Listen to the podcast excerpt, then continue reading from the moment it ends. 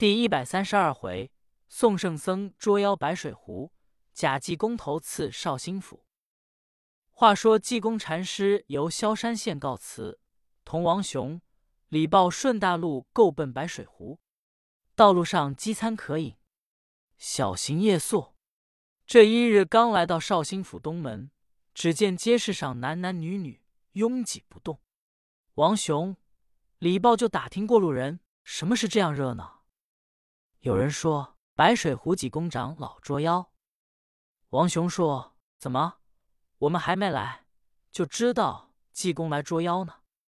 就听大家纷纷议论。这个说：“我因为桥捉妖，行人情都没去。”那个说：“我因为桥捉妖，买卖都没做。”正说着，就听那边红杆闲人说：“大人来了，同着济公长老。”在马王庙打公馆喝茶吃饭，少时就上台捉妖。王雄一看，头立是编排锁棍，骑罗伞扇，后面跟着两匹马，左边是一匹红马，右边是一匹白马。只见红马上骑着一个大和尚，看那样子，跳下马来，身高有一丈，大脑袋，膀阔三庭，项短脖粗，赤红脸，穿着黄袍。脖子上挂着一百单八颗念珠，背后带着戒刀，白袜黄僧鞋，真像个罗汉样子。右边骑白马的是知府顾国璋，头戴展翅乌纱，身穿大红蟒袍，玉带官靴。旁边就有人说：“瞧这位济公长老，真是汉境间罗汉样子。”那个就说：“这许不是几癫僧，几癫僧是癫僧。”短头发有二寸多长，一脸泥，破僧衣，缺袖短领，腰系绒绦，疙里疙瘩，光着两只脚，拖着两只草鞋，蓝楼不堪，酒醉风额，那才是几癫僧呢。用手一指济公，那人说：“就跟这位大师傅不差，往来比他还直。”和尚说：“比我还脏，你认识济公吗？”那人信口开河说：“我认识，我谅济娥有交情。去年夏天我在临安盘桓了好几个月呢。”和尚说：“你去年夏天不是在扬州做买卖着？怎么你又上临安去？”那人一听一愣，说：“我在扬州做买卖，你怎么知道？”和尚说：“那是我知道。”这时节，王雄、李豹可就说。圣僧，你看这里可有一个祭奠？你要是真祭奠，咱们再投信；你要是假祭奠，可趁早别碰钉子。和尚说：“我也不知道我是真的是假的，你们两个人瞧着办罢。”正说着话，马到了跟前，济公一声喊嚷：“好王八猴狗，带我来！”过去一把，竟把假济鹅的马脚环揪住。书中交代，这个假济娥是怎么一段缘故呢？原本绍兴府知府顾国璋道人不多的日子，东门外有一道河，名叫梅涝河。这道河又叫白了沟。说济公的全部上都叫白水湖，余下作书的也不能读出几件，再为改正，也就是白水湖就是了。这个湖的水忽然放香，沿湖一带的小孩子走到那里。闻着湖水一香，就跳下去。后来众村庄摆设香案，冲着湖水一祭奠，只见有湖水里出来两股阴阳气，听得见说话，瞧不见人影。一天要吃一个童男，一个童女，要不给送，要把绍兴府一带地面的小孩子全吃了，一个不留。六百多村庄一会议，谁家有孩子都写上名儿，团了纸团，搁在斗里。天天抓，抓出谁家的，把谁家的孩子送给妖精吃。大众一经官，知府各处张贴告示，谁能给把妖精除了，谢白银一干两。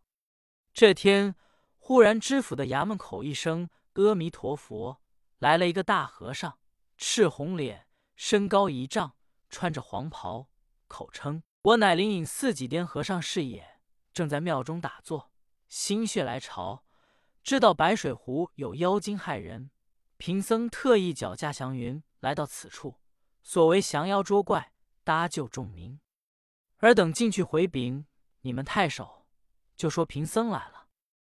官人进去一回禀，知府迎接出来，说：“圣僧佛驾光临，弟子有失远迎，跪倒行礼。”这大和尚一摆手，大模大样说：“不必行礼，头前带路。”来在书房坐下。知府说：“圣僧由灵隐寺来，何时起身？走了多少日子？”假祭颠和尚说。贫僧今日早晨脚驾祥云而来，特为降妖。知府说：“圣僧捉妖用什么东西？”和尚说：“一概不用，就在湖岸高搭法台。”知府一面派人搭法台，一面问和尚吃荤吃素。和尚说：“荤素皆可。”知府吩咐在东门外马王庙打公馆，陪和尚到公馆用饭。用完了饭。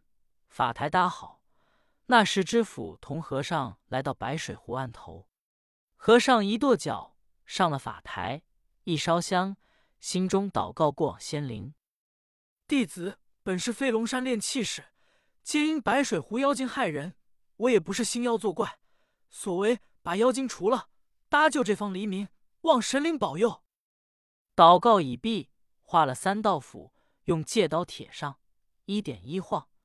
这团火光有海碗大小，口中说：“这道符出去，一到湖里，就叫妖精出来。”说罢往湖里一甩，只听湖水哗啦啦一响，声如牛吼雷鸣一般。就见水往两旁一分，由湖里出来两股阴阳气，直奔这和尚照下来。这和尚一张嘴，出来一股黑气，把那阴阳气顶住。他这股黑气有核桃粗，那股阴阳气有茶陵口粗细。眼瞧这湖里出来的阴阳气，把他这股黑气直往下压。书中交代，这白水湖里这妖精有八九千年的道行，这个假祭颠只有五千年的道行，故此敌不住。众人瞧着也不懂，就见这和尚热汗直流，法台咯吱咯吱直响。天到日色西斜。偶然云生西北，沉雷咕噜噜一响，这股阴阳气收回去。这和尚累了一身汗，说：“老爷，今天贫僧未带法宝，我回庙去取法宝，明天再来捉妖。”知府说：“圣僧回灵隐寺有几百里，哪能就来了？”和尚说：“贫僧会驾云。”说完了话，哦溜一股黑烟没了。众人都说。这可是神仙！知府回衙，次日果然这和尚又来了。他原本不是这白水湖妖精的对手，他回山要请一位有本领的老道帮忙。那老道也有八九千年的道行，偏巧不肯出来管。他一怒，今天要跟白水湖的妖精来拼命。一见知府，知府知道这取了宝贝来，仍吩咐在马王庙打公馆，预备吃饭。今天就吵嚷动了，瞧热闹的人拥挤不动。知府同着假祭颠构奔马王庙，正往前走，真祭颠一声喊嚷，过去一把将假祭颠的马脚环揪住。真济公说：“好东西，你敢前来捉妖？”假济娥一看，是一个疯疯癫癫的穷和尚，焉想到罗汉爷早把佛光、金光、灵光三光闭住。贾继颠看着是个凡夫俗子，连忙就问：“这位法兄轻了？”真继颠说：“你跟我论兄弟吗？”贾继颠说：“论哥们，你不愿意吗？”真继颠说：“我倒怕你不愿意。你上哪去？”贾继颠说：“我去捉妖去。”真继颠说：“你去吧。”又把马脚环松开了。贾继颠同知府够奔马王庙去了。王雄、李豹一瞧和尚，虎头蛇尾，过去的时节仿佛真哼，有前景亦后景。王雄、李豹就说：“圣僧，咱们这姓是头好，是不头好？”和尚说：“你们两位瞧着办罢。”王雄、李豹自己一想，有心不投信罢，又怕老爷想：“你管他是真祭奠，哪来的个穷和尚偷菜吃来了？这是给济公长老预备的。”张文元来到厨房一看，见穷和尚偷酒喝，还大把抓菜呢。张文元说：“和尚，我们太守请你啊。”季娥一声答应，这才往里够奔。不知真假祭颠见面，该当如何？且看下回分解。